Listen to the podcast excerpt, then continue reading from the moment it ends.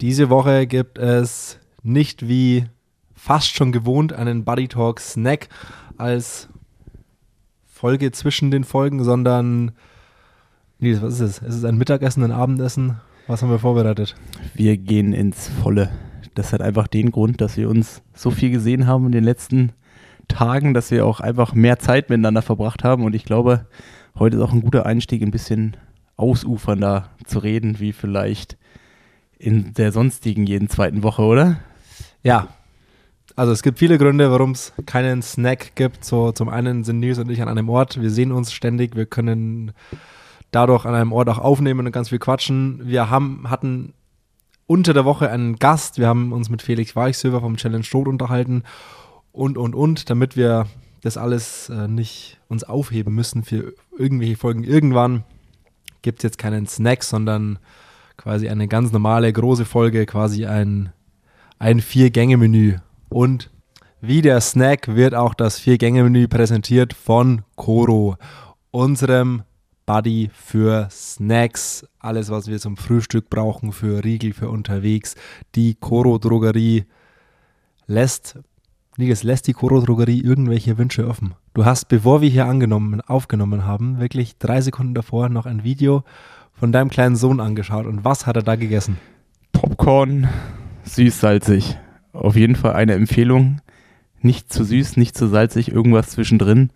Und ähm, ob kleine Menschen, große Menschen, der perfekte Snack zum ja, also Radsport also, gucken oder abends halt auch die Kinderkomödie. Also, Fromhold Junior empfiehlt Popcorn süß-salzig und ich empfehle wie so oft alle möglichen Riegel von Koro. Jedes Mal, wenn ich hier die Haustür verlasse, egal ob mit Fahrrad oder einfach nur so, ich komme nicht dran vorbei, mir zwei, drei Riegel in die Tasche zu schieben, weil erstens sind die alle, alle ziemlich geil, machen immer Laune und man ist einfach ausgestattet und Du hast eins vergessen. Du lässt die auch alle im Auto liegen. also wenn sie dann mal aufgegessen sind, dann liegen die auch ganz gerne mal rum. Ich habe, glaube ich, sechs gezählt, als ich äh, mit dem Auto hier runtergefahren bin. Die Verpackung meinst du? Verpackung, also nix, für mich war nicht mehr übrig. Für mich war nichts mehr übrig. Nee, aber lange Rede, kurzer Sinn. Mit dem Code BuddyTalk könnt ihr auch bei eurer nächsten Koro-Bestellung 5% sparen. Und jetzt, Nils, holst du mich mal ab, wie die letzten beiden Wochen hier in Girona für dich liefen. Ich kriege ja immer nur ganz viel Blödschwätzerei, ganz viel Quatsch und ganz viel Jokes mit, wie man sich gegenseitig äh, hochschießt, wer hier kaputter ist und wer nicht. Also es geht nicht um mich, sondern um Nils und seine, seine Mitbewohner, um die WG. Äh, aber mal Real Talk, wie, lief es denn wirklich? Boah, fangen wir doch erstmal von zu Hause noch an.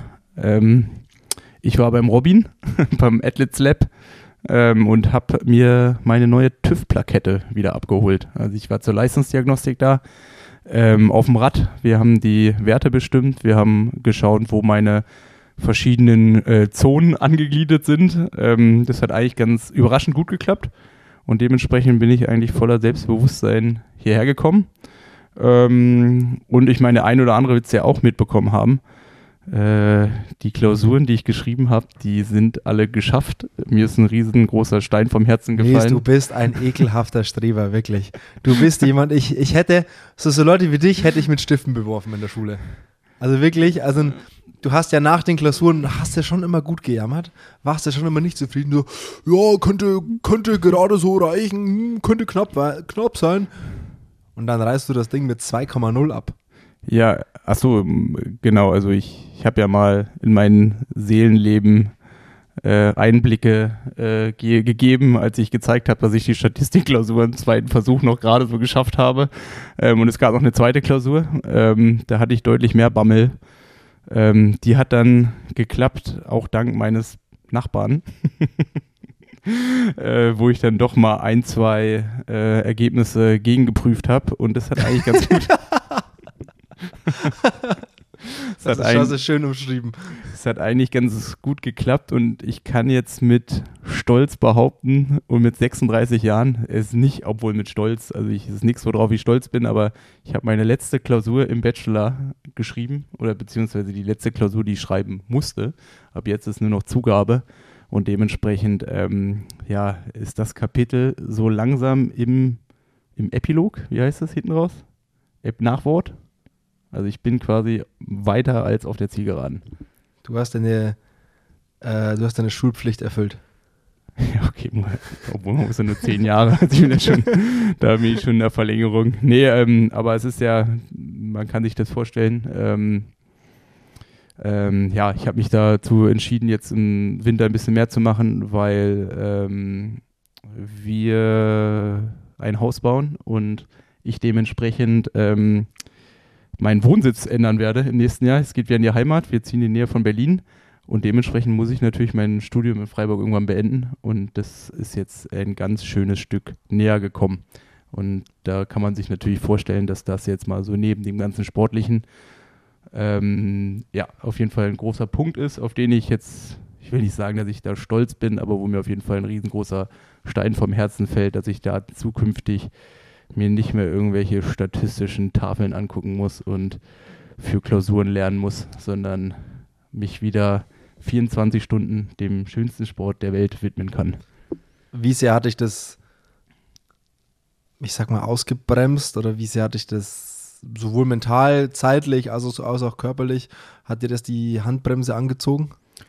Im ähm, Sinne auf den Sport? Sicherlich habe ich jetzt dadurch in den letzten Wochen bis zu den Klausuren über einen Zeitraum von zwei Monaten nicht so viel trainieren können, wie ich es normalerweise gehabt hätte. Von welchen Zahlen sprechen wir da? Ja, wir sprechen ungefähr 70 Prozent, würde ich jetzt mal behaupten.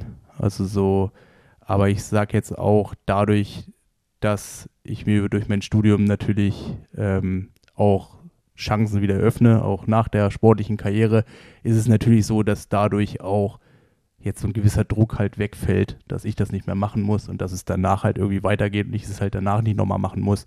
Also sprich würde ich sagen, ich habe mir jetzt eigentlich mehr erarbeitet, wie ich das dadurch irgendwie verloren habe. Und deswegen ist es etwas, was jetzt gut ist, dass es weggefallen ist, was, wo ich auch super happy bin, dass das geklappt hat, weil ich habe, wenn man jetzt, jetzt mal so in Zahlen ausdrückt, eigentlich das komplette Semester so, trainiert, so trainiert und äh, oder so studiert, wie ein normaler Student studiert, also quasi von der Leistungspunktzahl, die man erreichen muss. Und dementsprechend bin ich natürlich auch super glücklich, dass das geklappt hat und dass ich da jetzt einfach einen Haken machen kann und mich jetzt wieder voll und ganz dem Sport widmen kann.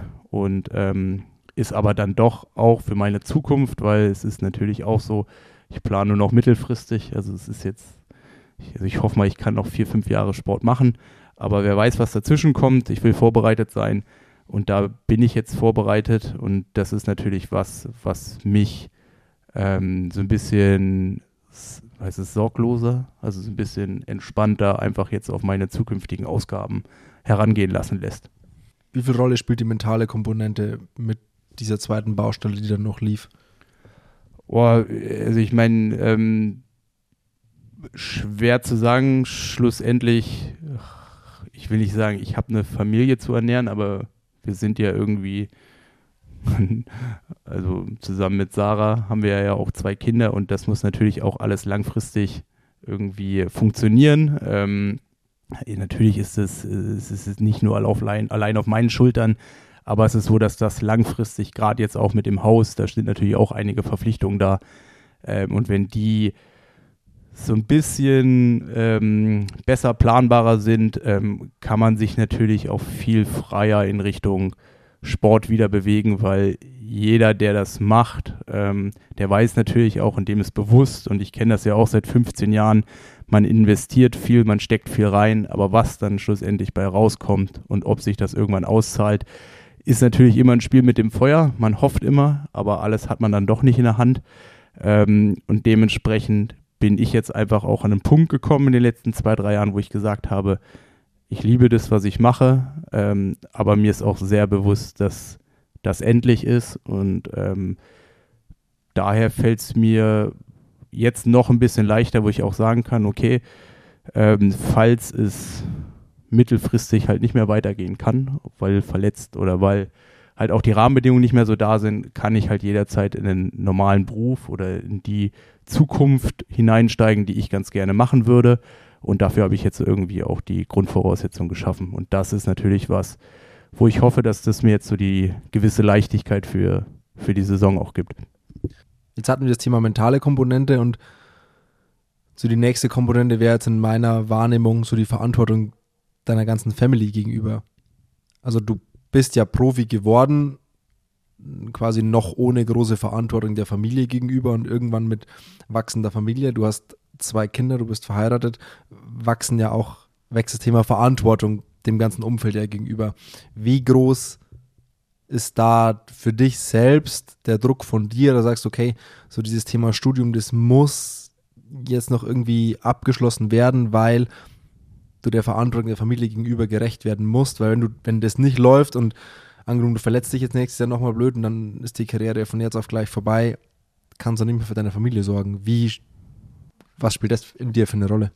Aber ich würde jetzt gar nicht sagen, dass mich das so einschränkt in dem, sondern ich würde ganz gern in meinem, also einerseits ist mein großes Ziel, das, was ich mir ja auch so auf die Fahne schreibe, ich will ja kein oder Sport ist ja irgendwie egozentrisch und ist irgendwie das, was ich für mich mache, aber mein Ziel ist es ja irgendwie auch, ein Vorbild meinen Kindern gegenüber zu sein. Und ähm, ich habe das mal so tituliert, also wenn meine Kinder dann 18, 19, 20 sind und zu mir kommen und sagen, ähm, ja, Papa, wir machen es so wie du. wir setzen alles auf die Karte Profisport und wir studieren dann irgendwann mit 35. Dann will ich zumindest das Argument haben, dass ich das dann irgendwann auch oder dass ich das, was ich mal angefangen habe, irgendwann auch beende. Ähm, und das ist es mir halt irgendwie wichtig. Und es ist natürlich auch im Umkehrschluss wichtig, dass das Studium für mich der Einstieg in die berufliche Zukunft ist, die ich ganz gerne machen würde. Und ähm, genau, so würde ich das eigentlich eher titulieren. Also wie groß ist der Druck für dich selbst, dass es sportliches nochmal klappen muss? Also muss, muss gar nichts. Also ähm, ich mache das, weil es mir Spaß macht. Ich mache es mir, weil mir, es mir viel zurückgibt. Ich merke jetzt auch die letzten 10, 12 Tage ähm, haben mir einfach extrem viel Spaß gemacht, irgendwie von morgens bis abends zu trainieren und hier irgendwie mit den Jungs und äh, Mädels irgendwie abzuhängen und ähm, ja, irgendwie zusammen so diesen Journey zu erleben. Ähm, und der sportliche Erfolg ist ja dann irgendwo nur das Icing. Also es ist ja, oder wie sagt man, die Kirsche auf der Torte. Also es ist, äh, es wäre schön, wenn das alles noch mehr klappt und klar ist das mein Ziel und klar trainiere ich dafür, aber ähm, die letzten Jahre haben mir halt auch gezeigt, das ist halt nicht normal, dass man immer Erfolg hat, sondern man verliert viel häufiger, wie man, wie dass man gewinnt. Und ich will auf alles vorbereitet sein. Ähm, ich will ganz gern, ich habe noch jede Menge Träume, die würde ich mir ganz gern noch erfüllen. Aber ähm, ich bin jetzt auch nicht mehr 21, dass ich sage, okay, das ist das Einzige, was im Leben zählt, sondern da zählen halt dann doch noch irgendwie ein paar andere Punkte rein. Und am liebsten hat man natürlich alles. Ähm, daran arbeite ich. Ähm, aber wie gesagt, falls es halt aus verschiedensten Gründen nicht klappen sollte, bin ich hoffentlich auch vorbereitet, was dann noch kommen kann. Oder Welche Träume hast du?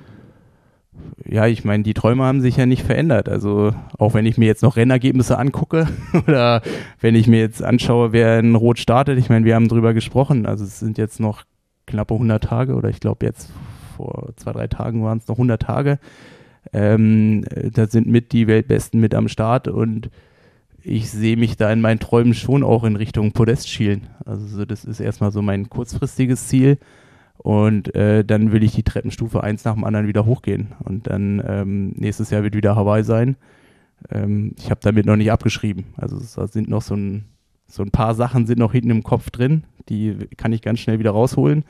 Ähm, aber jetzt erstmal muss ich auf die Welle aufspringen und ein Ding nach dem anderen halt machen und nicht wieder ganz groß träumen, sondern ähm, auch erstmal mit, dem, mit der Entwicklung zufrieden sein.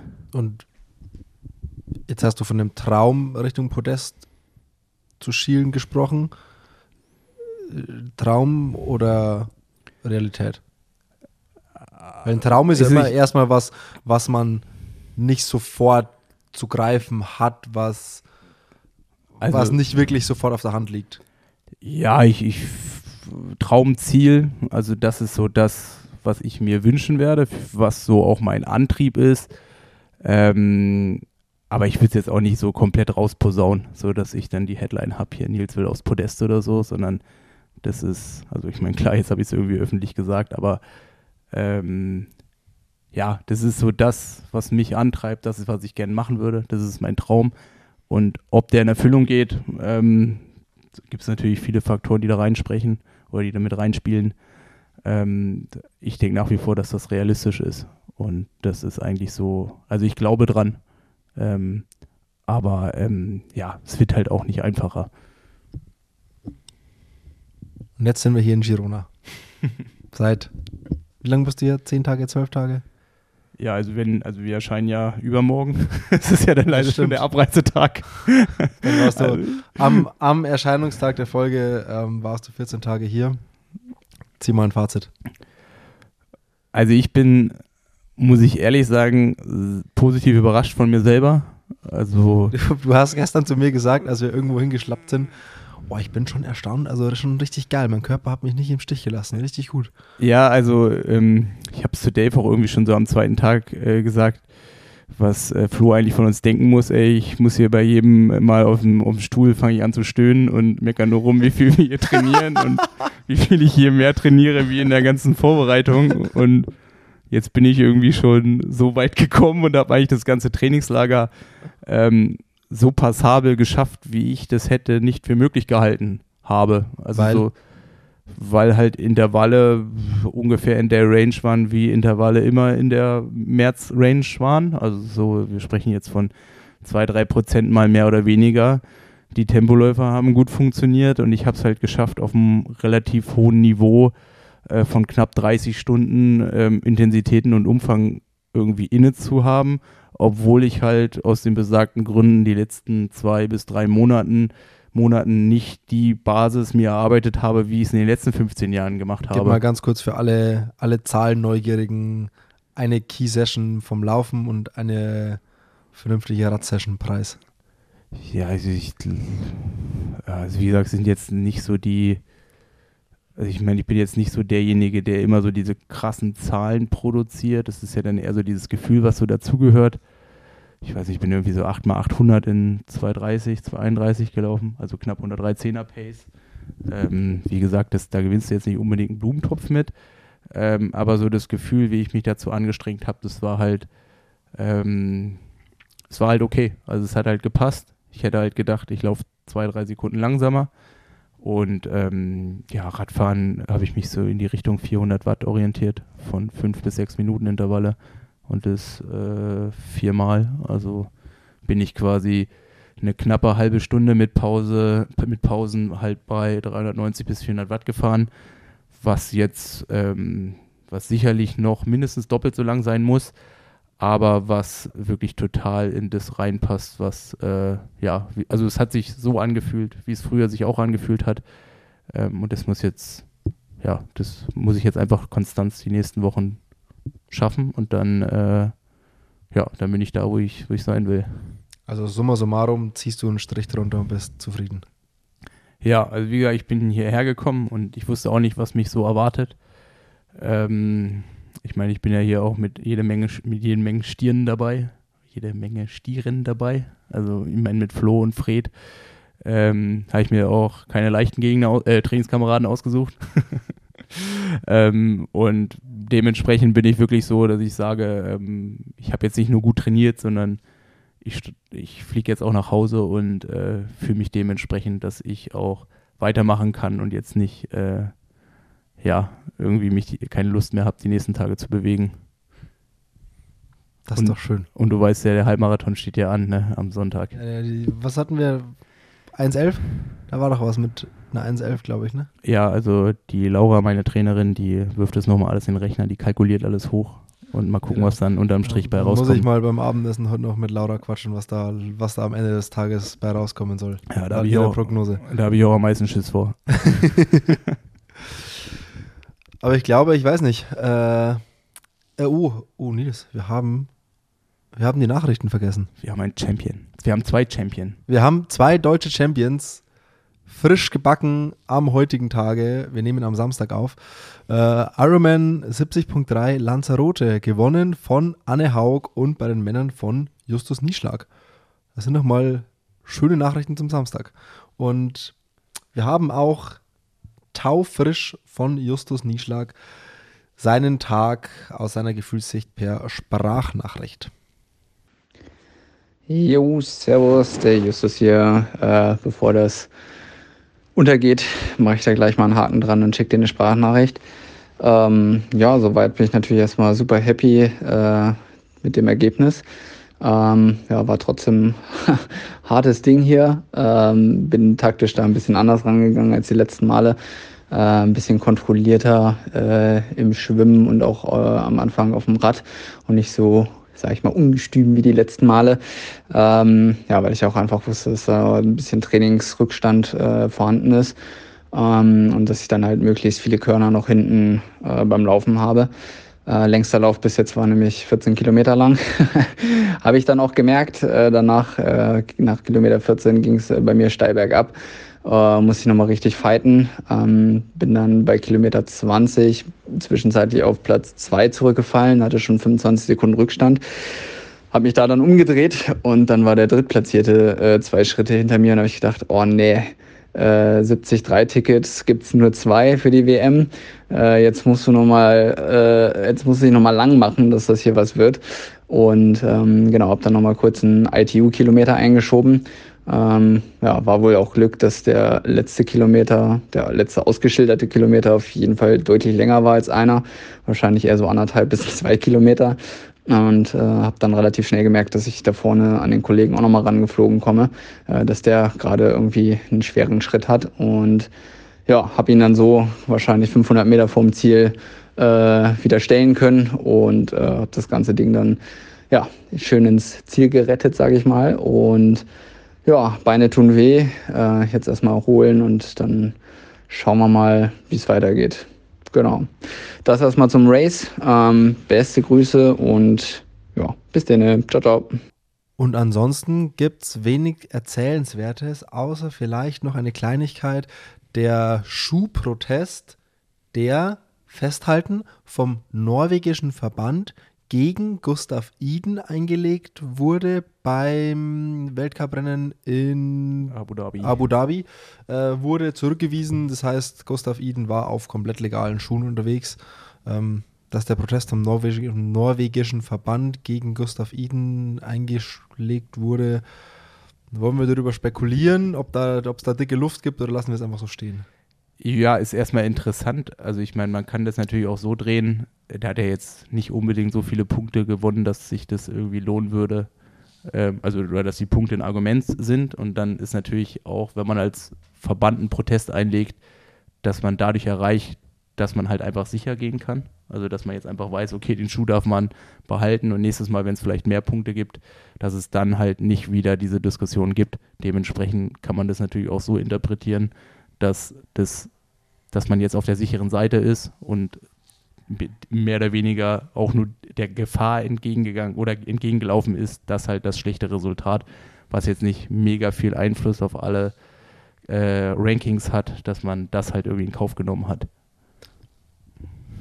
Wenn es so wäre, gar nicht blöd gemacht. Falls wir noch weitere Informationen dazu bekommen sollten, gehen wir natürlich drauf ein, aber ähm, ist auf jeden Fall interessant, dass die ganze Schuhgeschichte gerade jetzt in Abu Dhabi, also auch es wurde auch nachträglich geprüft, ob der Schuh von Vincent Louis und ich glaube der Hayden Wild, die beide sind den Alpha Fly 3, der ja meines Wissens noch nicht auf dem Markt ist oder jetzt auch jetzt kommen wird, dass sie den gelaufen sind und das wurde ja auch gecheckt und meines Wissens ähm, für legal erklärt. Dementsprechend sind die auch einen Schuh gelaufen, der unter den Kriterien, die derzeit herrschen, die ja auch an den Leicht Leichtathletik-Weltverband ange, ange, ange, äh, ange, angelehnt. angelehnt sind. ähm, ja, dass das halt alles so irgendwie. Du hast es bald geschafft, Nils. Dass das alles soweit ähm, rechtens ist und äh, die sich auch weiterhin auf der, ja, auf der richtigen Seite befinden. Ja, ich glaube, ansonsten weiß ich nicht. Willst du noch was zu deinem Besten geben? Nee, also ähm, Ausblick, was steht als nächstes an? Also wie gesagt, Halbmarathon halten wir euch auf dem Laufenden. Nur noch eine Woche. schauen wir mal. Dann habe ich zum ersten Mal ein paar Muskeln gezeigt. Äh, ja, schauen wir mal, wie stark die sind. Und danach äh, wird es erstmal drei Wochen in die Höhe gehen. Foromeux ist calling. Fred, der Kleine, also körperlich kleiner wie ich, hat äh, jeden Tag gefragt, bis ich irgendwann nicht mehr absagen konnte. Und jetzt ähm, bereite ich mich in den französischen Pyrenäen auf die Saison vor, die im Mai auch starten wird. Wo werde ich dann hoffentlich beim nächsten Mal sagen dürfen, können, wollen.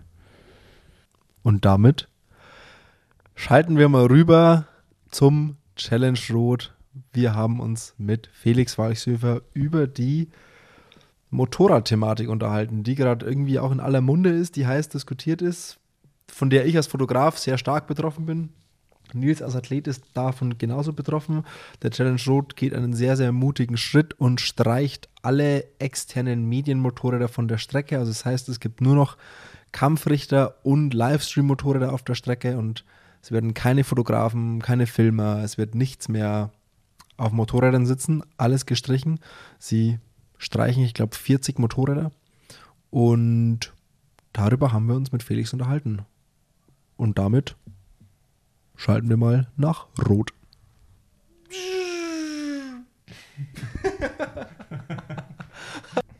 Also wir hoffen, du, wir hoffen, du verschwindest nicht. Nein, werde ich nicht tun. Es war auch nur ein Witz, der natürlich scheiße ist, wenn ihr das nicht mitgekriegt habt. Also, ja. jetzt schneiden wir raus, jetzt, äh, ab jetzt fangen wir an. Ab jetzt fangen wir an. Wie geht's dir, Felix? Wie ist die Lage? Wie, wie ist die Lage in Rot? Äh, Lage in Rot ist gut, tatsächlich. Ähm, vor allem bei mir persönlich, weil ich am Sonntag in Urlaub äh, verschwinde. Äh, da freue ich mich jetzt darauf und äh, es ist auch dringend nötig, weil die letzten Wochen und Monate doch äh, extrem viel waren. Wir ähm, haben einiges an Neuerungen dieses Jahr. Wir haben das beste Starterfeld. wir haben jetzt einiges, und ich glaube, da sprechen wir auch später drüber nochmal, umgestellt gegen Drafting und für mehr Fairness. Ähm, wir haben zum Teil die Teams umgebaut. Äh, die Meldestelle ist jetzt nicht mehr in einem der großen Zelte untergebracht, sondern bekommt ein eigenes Zelt, einen Glaskubus, sodass wir die Athleten noch schöner empfangen können. Ähm, Teamumbau dort, äh, Team. Ähm, ja, äh, Fortbildungsmaßnahmen, die momentan stattfinden, Büroumbau und alles gleichzeitig. Das heißt, es geht auch abseits vom Rennen in Rot nonstop rund das ganze Jahr. Ja, so ist es. Doch wir hatten uns echt viel vorgenommen, haben es auch alles durchgezogen. Wir haben äh, Shop-Software umgestellt, arbeiten jetzt noch an einer neuen Homepage, wo wir hoffen, dass die tatsächlich bis zum Challenge dann online gehen kann. Also wirklich viel, viel neu, macht total Spaß. Wir haben, ähm, wenn man das jetzt äh, Vergleich mit Januar letzten Jahres, drei neue Mitarbeiterinnen und äh, äh einen neuen Mitarbeiter ähm, die wahnsinnig toll performen, wo es unwahrscheinlich Spaß macht und das ist schon echt toll.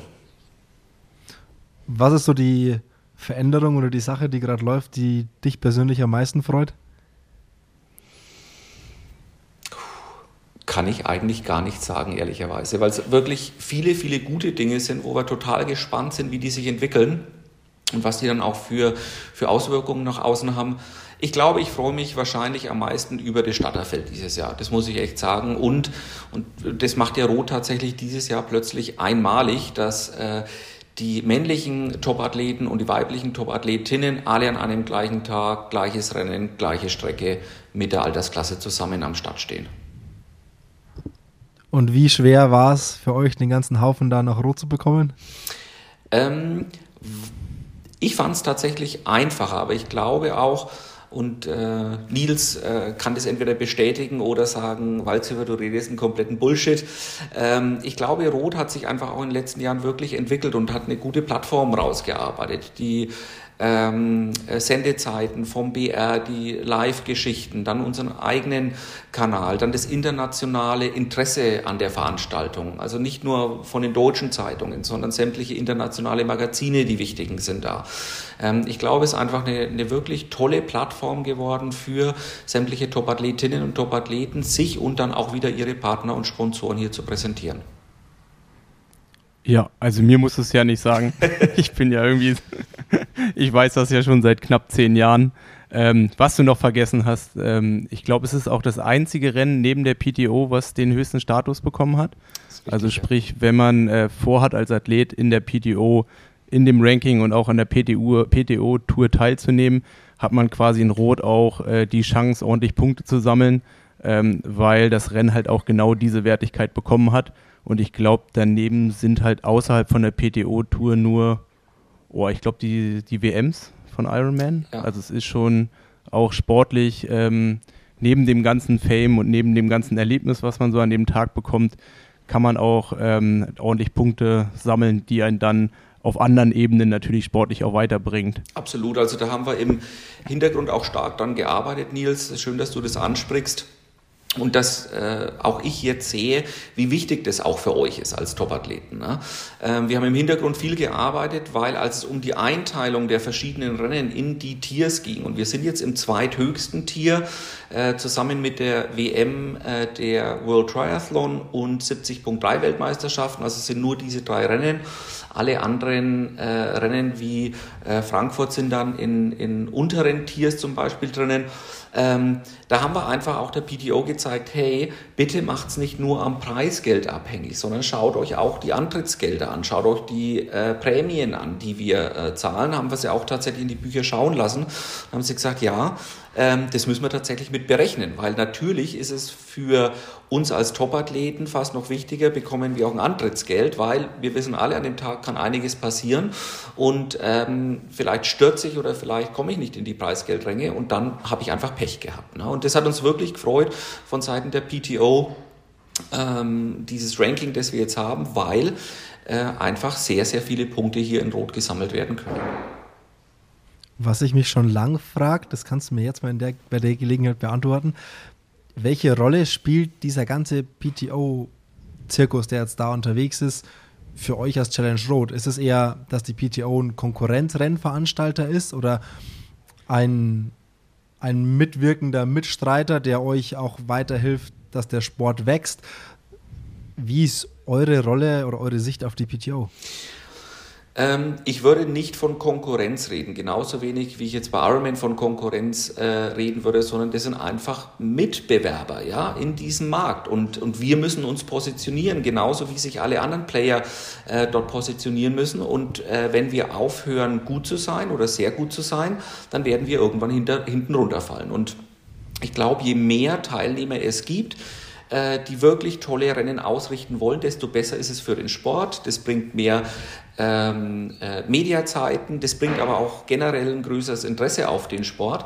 Und damit schließe ich auch alle Vereinsveranstaltungen äh, ein. Auch äh, kleine Veranstaltungen in, in irgendeinem Dorf oder sonst was die sind für diesen Sport eminent wichtig, weil Menschen mit Triathlon in Verbindung kommen. Deswegen spreche ich tatsächlich eher gern von Mitbewerbern und ähm, es ist immer wichtig, dass man da ein gedeihliches Miteinander hat, dass man sich auch gegenseitig hilft, unterstützt, telefoniert, gerade jetzt auch in der Corona-Zeit oder ähm, was wir jetzt momentan machen, hey, wen habt ihr denn als Dienstleister, weil einfach auch die, die Preise, die Beschaffungspreise äh, durch die Decke gegangen sind, mit Preissteigerungen bis zu 145 Prozent.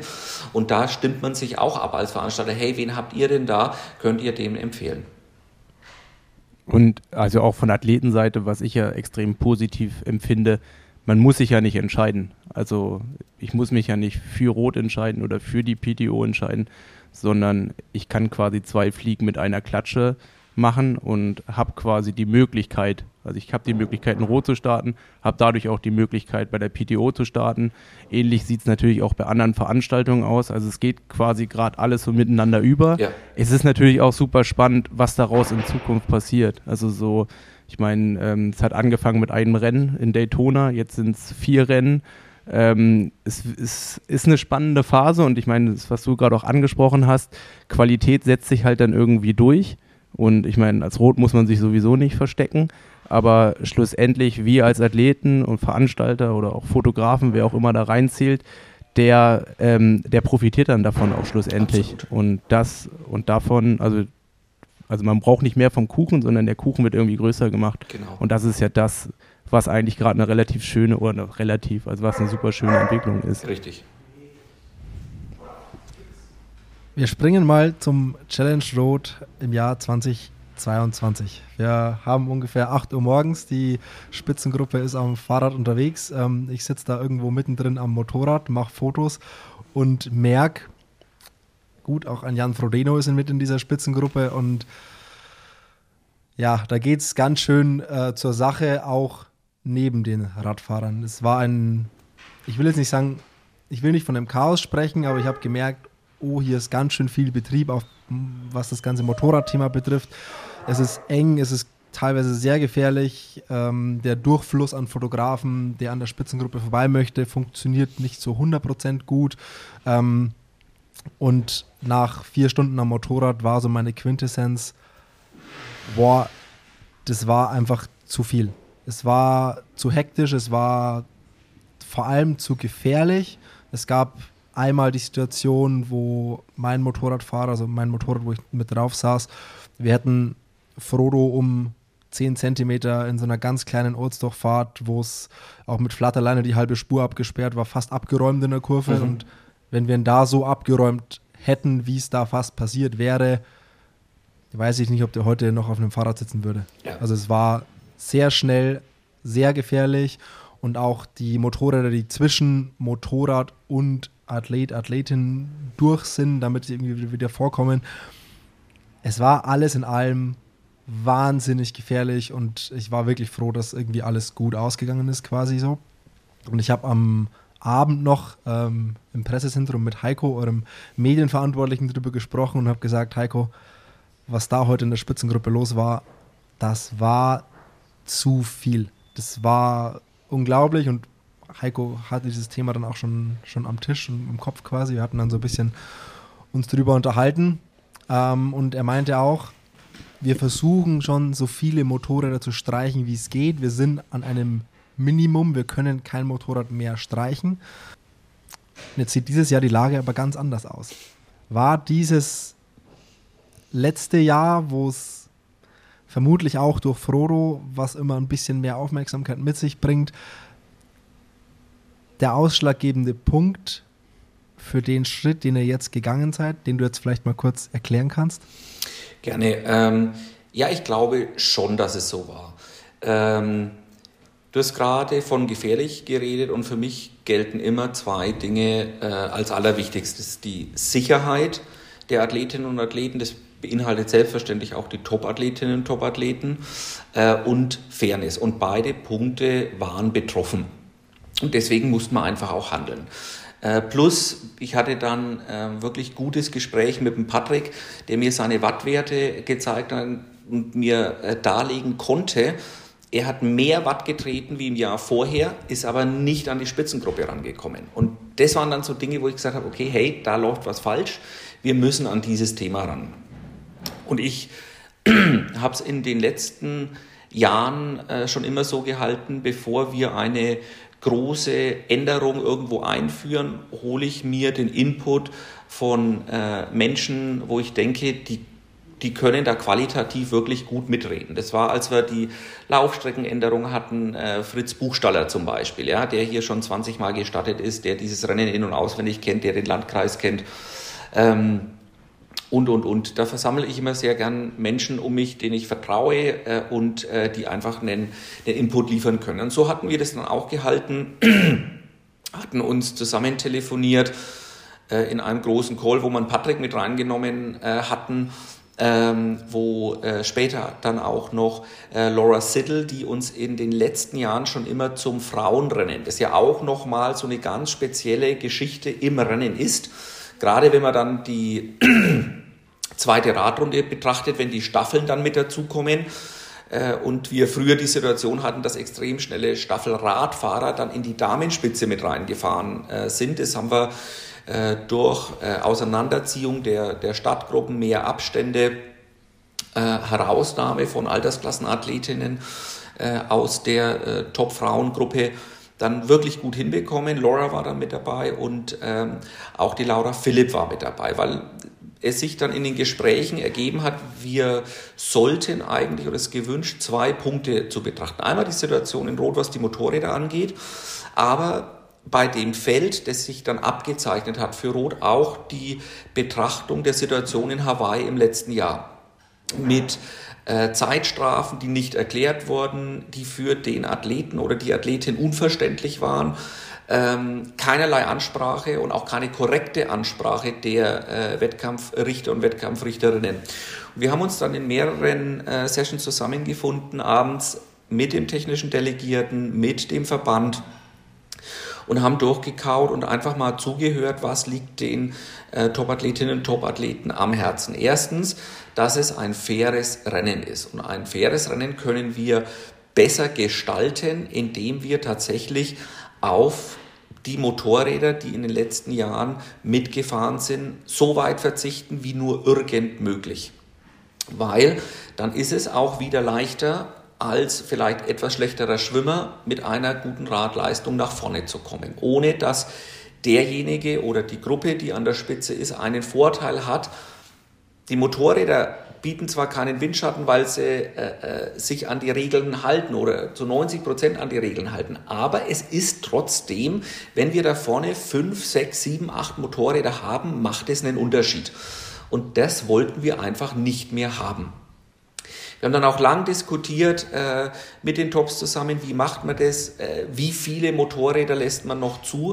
Und wir haben uns dann aber geeinigt, wir müssen da ganz schwarz-weiß vorgehen. Wenn wir sagen, ja, wir lassen jetzt noch zehn zu, dann hat der Heiko ein Riesenproblem auf dem Tisch. Wen geben wir einem Motorradfahrer und der darf dann im Rennen mitfahren? Das ist das ist problematisch. Wir haben auch Kamerateams dabei, zum Beispiel von unserem äh, Titelsponsor äh, Datev, die fahren gar nicht vor zu den Top-Athleten, sondern die äh, betrachten die Altersklassenathleten für den äh, Film, der dort produziert wird. Ja? Aber den würden wir auch gerne ein Motorrad geben. Wenn wir jetzt aber äh, der Dativ eins geben, wollen dann andere Sponsoren. Wenn wir Fotograf A ein Motorrad geben, dann schreit Fotograf äh, B bis Z dann haben wir gesagt, okay, wir müssen da schwarz-weiß vorgehen, ganz oder gar nicht, alle oder keiner. Und haben uns dann tatsächlich entschieden, alle rauszunehmen. Das bedeutet in diesem Jahr, ähm, es werden nur noch die Wettkampfrichter auf den Motorrädern sein, die im Übrigen von 35 auf Minimum 50 erhöht werden. Also das hat auch eine Auswirkung auf die Altersklassenathleten und Athletinnen und ein faires Rennen. Ähm, es wird auf dem äh, Motorrad zwei Race Security Fahrer geben, die hinter der ersten Gruppe fahren, um mögliche Problemsituationen, die die Wettkampfrichter nicht äh, in den Griff bekommen können, einfahrende Autos, äh, irgendein Müll oder ein Sand äh, auf, der, auf der Strecke, was eigentlich nicht sein kann, weil wir die komplette Samstagnacht mit verschiedenen Kehrmaschinen die Straßen bekehren, damit wirklich nichts mehr rumliegt. Aber wenn irgendwas äh, äh, kommt, dann können die sofort reagieren. Die werden noch da sein. Ähm, wir werden äh, bei der Live-Produktion mit dem Bayerischen Rundfunk zusammen jetzt auf drei Kameramotorräder setzen, bei den Männern, drei bei den Damen, damit wir wirklich die Fülle und auch ähm, Aufholvorgänge einfangen können. Ein zum Beispiel sehr schlechter Schwimmer in Anführungszeichen, der aber durchaus ein sehr guter Radfahrer und dann vor allem guter Läufer ist, der ist vielleicht sonst bis in der Wechselzone 2 ähm, äh, gar nicht zu sehen. Da können wir dann reagieren drei bei den Damen und dann haben wir noch die äh, Drohnenmotorräder, äh, die sehr unkritisch sind, weil die fahren grundsätzlich vorsteigen, abbauen auf, lassen die Drohnen dann mitfliegen.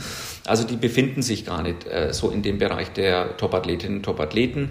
Ich würde noch auf dem Motorrad sitzen, weil ich äh, draußen bin, um mir das wieder selber anzuschauen, wie schon seit über 20 Jahren. Ähm, ich glaube, ich kann das auch ganz gut beurteilen, was das jetzt dann dieses Jahr für eine Dynamik oder hoffentlich nicht Dynamik annimmt. Äh, plus, äh, ich bin bei den Versorgungsstellen und bedanke mich da bei den Helfern. Meine Schwester ist auf dem Motorrad und bedankt sich bei all den Sprechstellen und den Organisatoren der Sprechstellen. Also, wir reduzieren tatsächlich um 40 Motorräder und es wird einen Unterschied machen. Da bin ich absolut davon überzeugt. Ist das Reduzieren was überwiegt? Der oder Argumentation nach der Drafting-Effekt in der Spitzengruppe oder ist es der Sicherheitsaspekt, welchen ich aus meiner Wahrnehmung wesentlich, als wesentlich größer und wichtiger erachte? Ich habe ja unter euren Instagram-Post dazu äh, auch sofort kommentiert, dass ich das eine sehr gute Entscheidung finde, obwohl ich als Fotograf maximalst betroffen bin Ja. davon. Da kommen wir vielleicht später noch dazu. Ähm, aber ich sehe vor allem den Sicherheitsaspekt als ähm, sehr, sehr großen, weil ich stelle mir vor, äh, Nils als Profisportler wird da ähm, abgeräumt, weil es eben zu hektisch ist. Dann hat man vielleicht noch den ein oder anderen unerfahrenen Motorradfahrer. Es ist ja auch nicht immer ganz einfach für euch genug Motorradfahrer zu kriegen, die das auch drauf haben, da richtig zu fahren. Nils wird abgeräumt, macht nie wieder Sport. Richtig. Wir hatten das Das sehe Beispiel. ich, wir, das sehe ich als wir hatten das Beispiel mit dem Punkt. Andi Dreiz. Dem Andi ist genau das Ja. passiert. Er ist mit einem Motorrad auf der Strecke zusammengeknallt und hat im Grunde genommen eine komplette Saison verloren. Ähm, du hast mich gefragt, äh, was schwerer wiegt, der Sicherheitsaspekt oder der Fairnessaspekt. Äh, ich finde beide Aspekte für sich extrem wichtig, aber Sicherheit geht über alles. Also ich finde es gerade extrem interessant, weil ich habe es aus diesem Sicherheitsaspekt noch nie gesehen.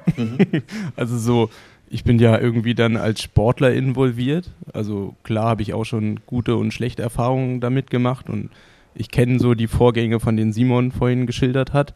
Sehe aber halt auch den Vorteil, den Motorräder bringen können. Also sprich, wenn man vorne ist und ein Motorrad auf 100, 200 Meter quasi die Überholenden in der zweiten Runde darauf hinweist, dass jetzt jemand kommt, der überholt, habe ich das immer als positiv empfunden, wenn ich vorne war.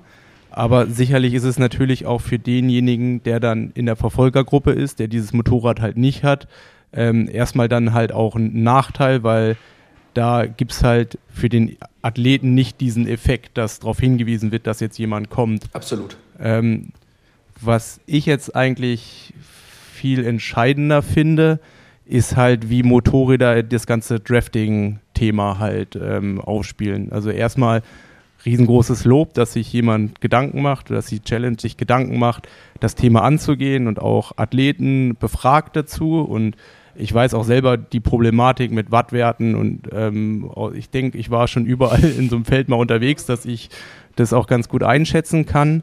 Ähm, aber vielmehr ist es halt auch so, dass, ähm, ich meine, eine Frage wäre jetzt zum Beispiel auch mit Drohnen gewesen, also was für Möglichkeiten es da gibt, weil es halt einfach so ist, ähm, in den meisten Fällen ist die Problematik halt am größten nicht der Abstand zwischen Athleten, sondern meistens der Abstand zum Kameramotorrad nach vorne. Ähm, und das ist ja in den meisten Fällen dann der Livestream, der sich ja quasi in der Geschwindigkeit von dem Rennen mitbewegt. Und das Fotografenmotorrad, das kommt ja dann, also es ist sehr unterschiedlich. Also meistens ist ja am Anfang so eine Phase, wo dann gefühlt 20 Motorräder auf einmal nach vorne gelassen werden. In der ersten Runde ist ja auch Platz dazu, weil ähm, man fährt ja auf einer Straßenseite und auf der anderen kommen die Motorräder. Da habe ich das jetzt nie so ähm, empfunden und auch in der zweiten Runde ist in den meisten Fällen, sieht man ja am Fotografen nur noch so ab und zu mal. Aber wenn man vorne ist, sieht man halt dieses Kameramotorrad und halt dieses Führungsmotorrad, was halt dann für den Livestream zuständig ist. Also gibt es da dieses Jahr Regelungen, dass dieses Motorrad halt auf 50 Meter, auf 75 Meter, gibt es sogar vielleicht auch Möglichkeiten, sowas per Helikopter oder sowas?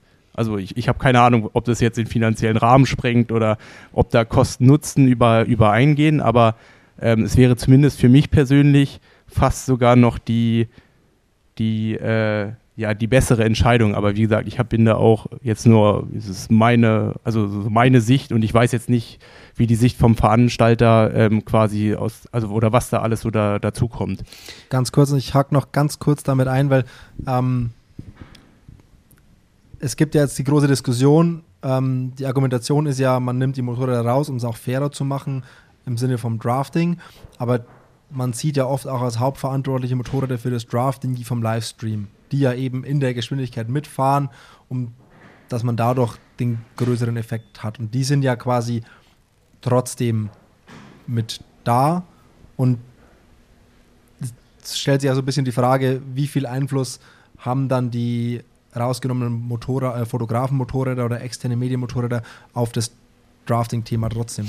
Also ich glaube, ähm, dass es sich wesentlich verbessern wird. Äh, die Kameramotorräder, ähm, äh, die für den Livestream und für äh, die BR-Sondersendung da sind, die sind extrem gut geschult. Die haben auch spezielle Aufbauten, die machen das auch seit Jahren, die sind auch regelkundig. Also die können das. Das große Problem ist ja, wenn ich 40 ähm, Motorräder mit reingebe in dieses Feld, die können sich ja gar nicht mehr so bewegen.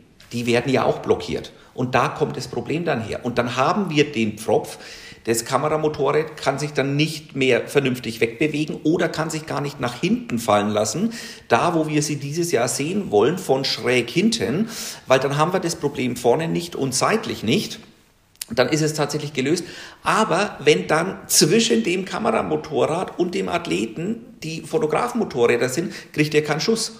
Also muss er daneben fahren und kann da dann auch nicht mehr wegfahren. Also wir werden das dieses Jahr mal betrachten. Ich gehe tatsächlich davon aus, dass es sich wesentlich verbessert wird, weil die sich jetzt einfach wesentlich freier bewegen können. Zum Thema Helikopter ist es tatsächlich einfach eine äh, äh, Budgetfrage, Nils. Äh, wir äh, unterstützen die Produktion momentan mit 130.000 Euro. So viel kostet die uns jetzt schon. Und da haben wir noch keine Distribution vorbei, dabei, keine Auswertungen dabei.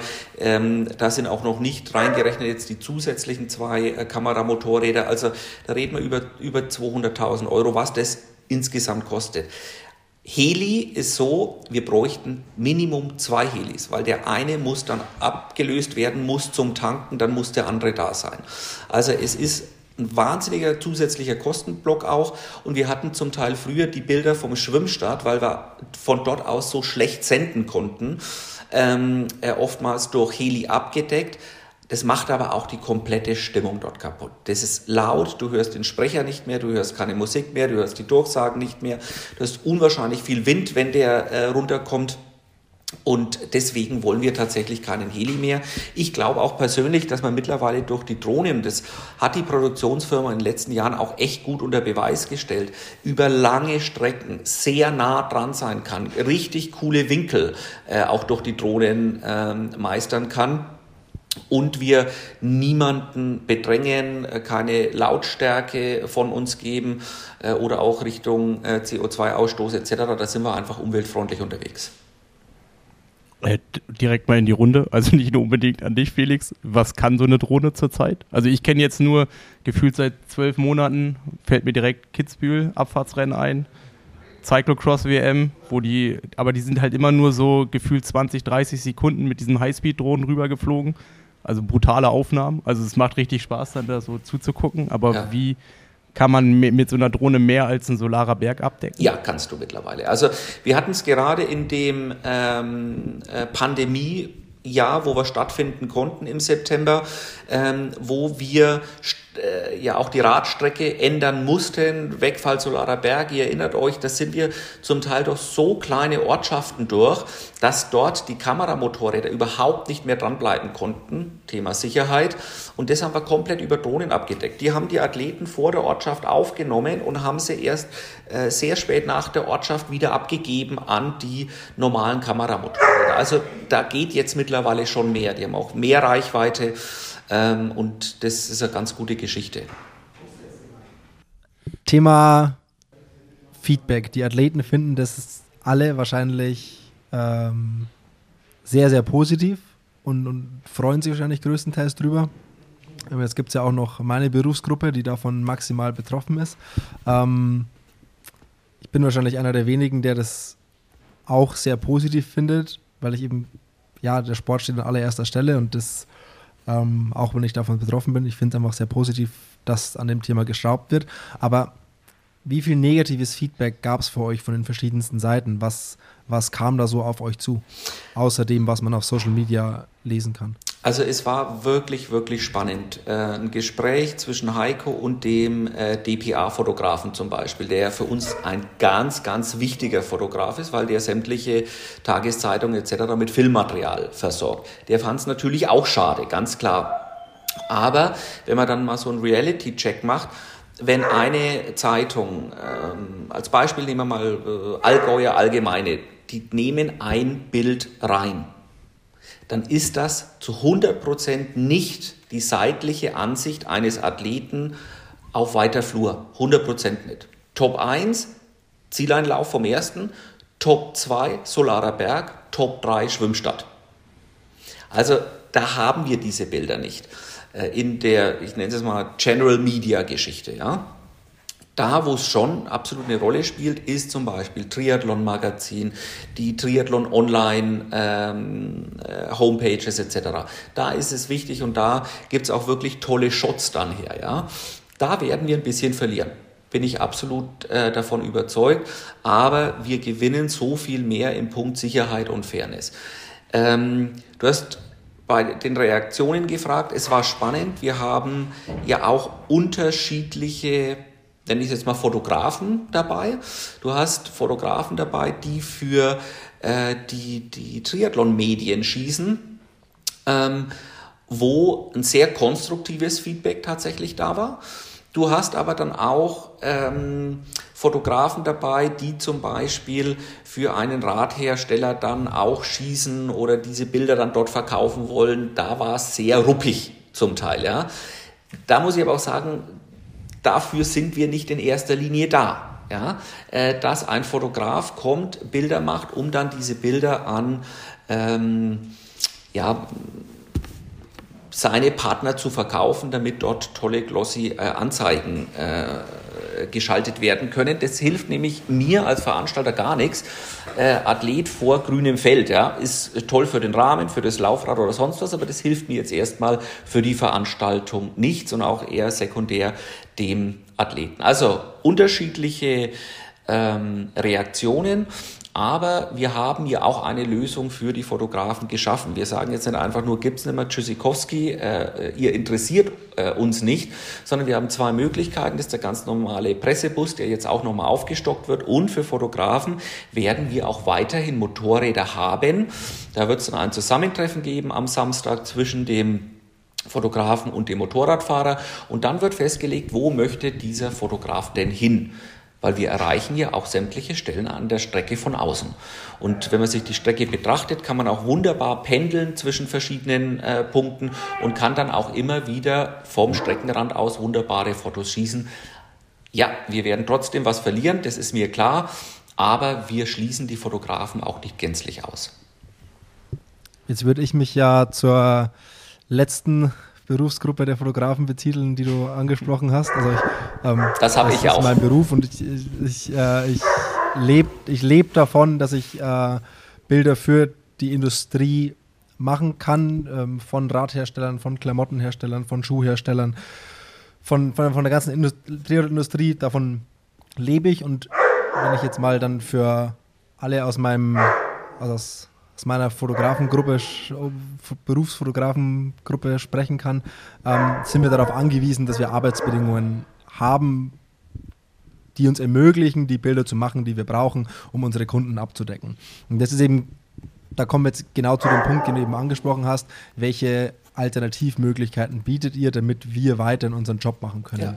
Und es ist ja schon auch so, dass Content für euch ja keine unwichtige Rolle spielt, Absolut. denke ich mal. Also ihr lebt, ihr lebt ja von gutem Content auf Social Media und von mehr Content als dem klassischen drei Pressebildern, wie du eben sagst, so, die in den großen Zeitungen irgendwie vorne drauf sind, so Schwimmstart, Solarer Berg und Zielerlauf. Ja. So, ihr, ihr, lebt ja davon auch, dass die Athleten in der medialen Außendarstellung auf Instagram und Co. Äh, möglichst coolen Content ähm, zeigen. Und jetzt hast du angesprochen, ihr bietet trotzdem Motorräder für, ich weiß nicht, für ausgewählte Fotografen ähm, an.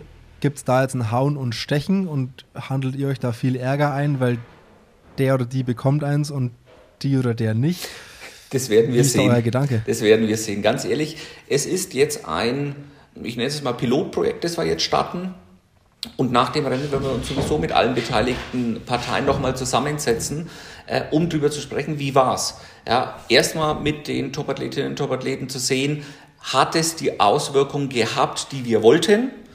Ähm, hat auch diese, äh, und da sind wir vorhin nicht drauf eingegangen, aber hat auch dieses Zusammenbringen der Topathletinnen und Topathleten mit den Wettkampfrichtern, die für sie an diesem Tag verantwortlich sein werden, ja, in einem gemeinsamen Briefing, wo man sich kennenlernt, wo ganz genau angesprochen äh, wird die Erwartungshaltung der Wettkampfrichter plus ein Vorgehen der Wettkampfrichter bei verschiedenen Geschichten, Überholvorgang, wie muss der sich darstellen, ähm, äh, Drafting und, und, und, und, und, aber auch die Erwartungshaltung der Topathleten. Was erwarten die von den sie begleitenden Wettkampfrichtern? Ich glaube, auch das wird ganz, ganz wichtig sein beim Punkt Fairness. Und, und wer äh, eine, eine Zeitstrafe bekommt, der hat mal ganz schnell ganz viel Geld verloren. Und wenn das passiert, muss das auch sauber und gerechtfertigt sein.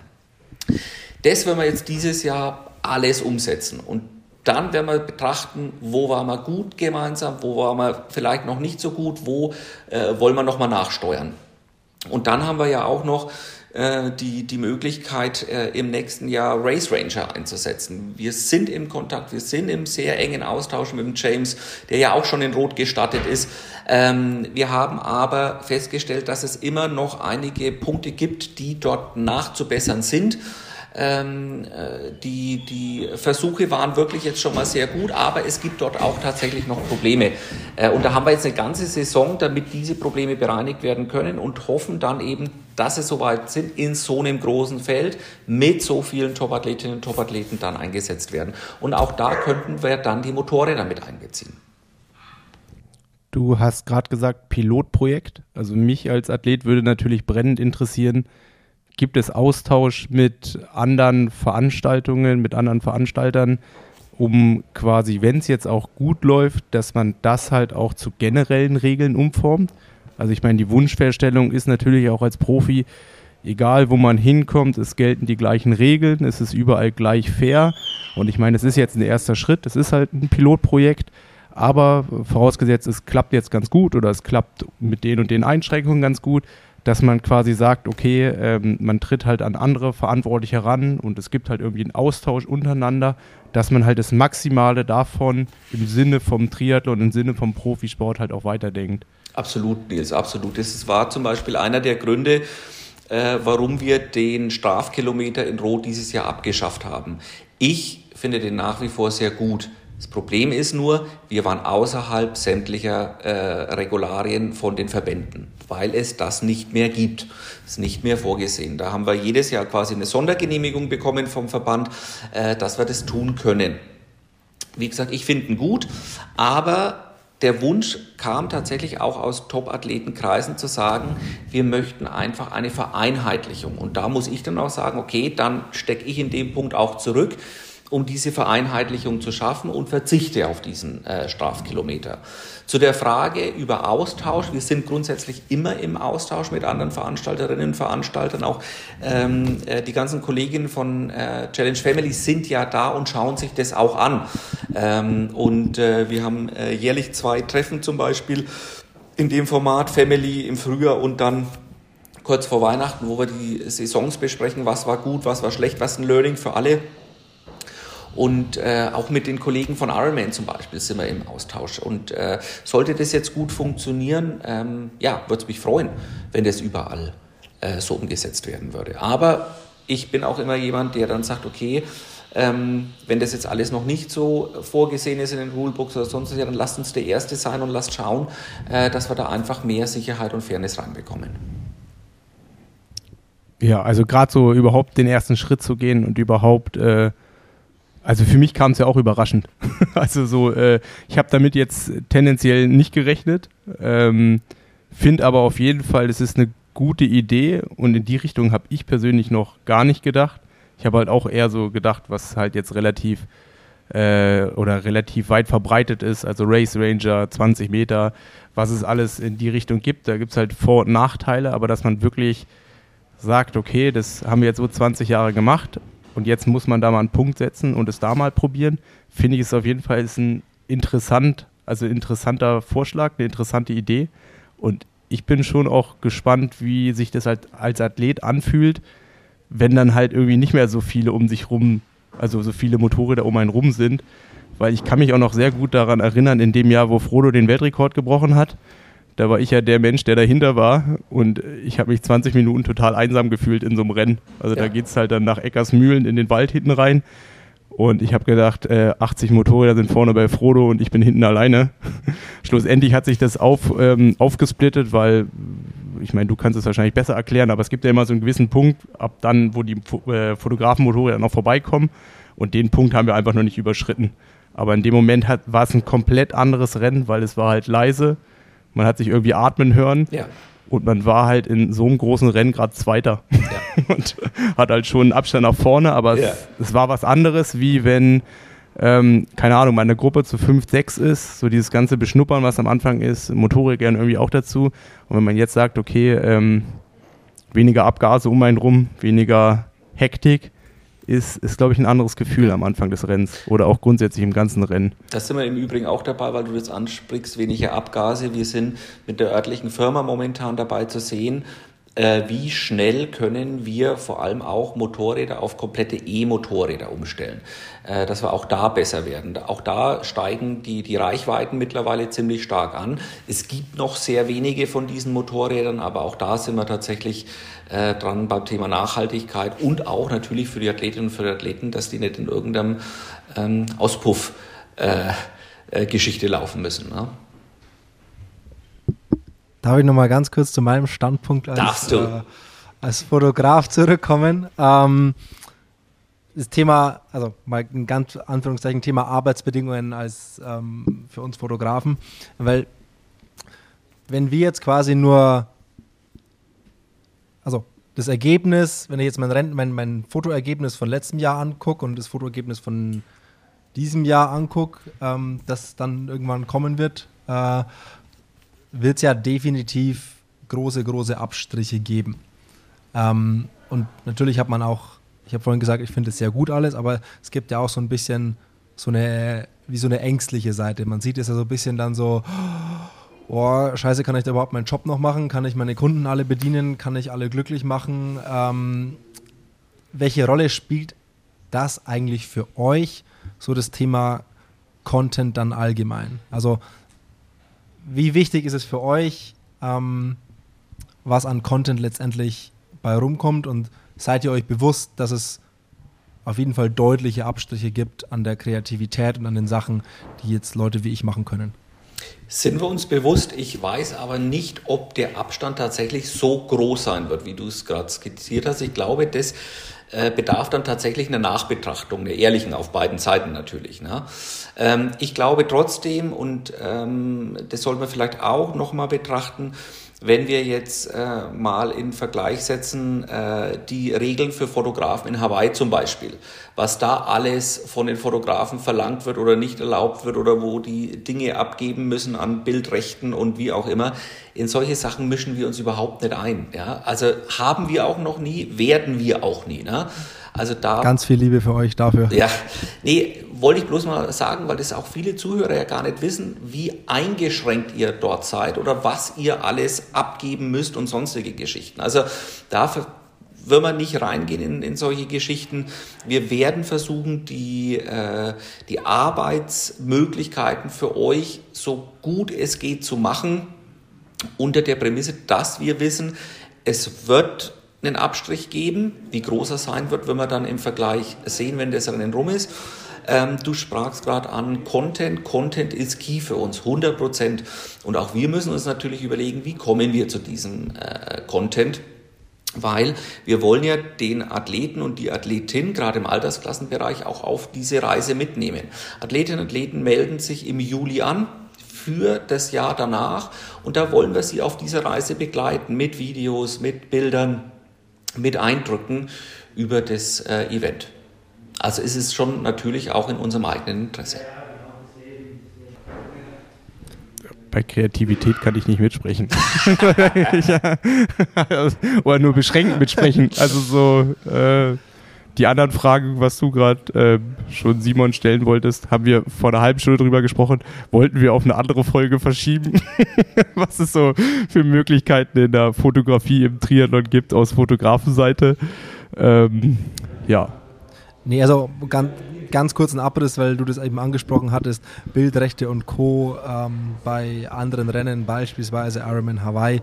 Ähm, ich habe zum Beispiel bei Ironman Hawaii nicht die Möglichkeit, mich zu akkreditieren, weil wenn ich mich akkreditiere, unterliege ich den Medienrichtlinien von Ironman und die verbieten es mir ausdrücklich, meine Bilder kommerziell zu verwenden. Das heißt, ich, wenn mich akkreditiere, bin quasi arbeitslos, weil ich darf keinen Cent mit meinen Bildern verdienen und es ist nun mal bei mir so, quasi alle Bilder, die ich verkaufe oder alle Jobs, die ich da habe, sind für die kommerzielle Nutzung der Industrie und nicht für die Berichterstattung. Das ist auch wieder ein schmaler Grad. Was ist Berichterstattung, wenn jetzt beispielsweise Canyon postet ein Bild äh, über ein Ergebnis auf Hawaii, ist es Berichterstattung oder nicht? Mhm. Aber es ist ja auch so, dass sich zum Beispiel Canyon hat sich letztes Jahr dazu entschieden, ich glaube, ich, ich darf das einfach mal erzählen, dass es keine Instagram-Posts vom Rennen geben wird, weil das mit den Bildrechten einfach so schwierig ist. Ähm, das ist halt Wahnsinn. Und da, äh, das hatten wir in, in Erlangen, wo wir uns gesehen haben, bei, bei Bockys Live-Tour, habe ich das ja schon mal angerissen. Ähm, das, also ich schätze es wahnsinnig, dass ihr da so, so frei seid und, und uns da quasi machen lässt, euch da gar nicht mit einmischt und uns quasi unseren Job erlaubt. Das ist eh äh, unglaublich. Und jetzt gibt es halt einfach andere Bedingungen. Und wie du sagst, es ist ein Pilotprojekt. Da müssen wir von Fotografenseite jetzt auch mal einfach äh, gucken, auch sinnvoll Feedback geben.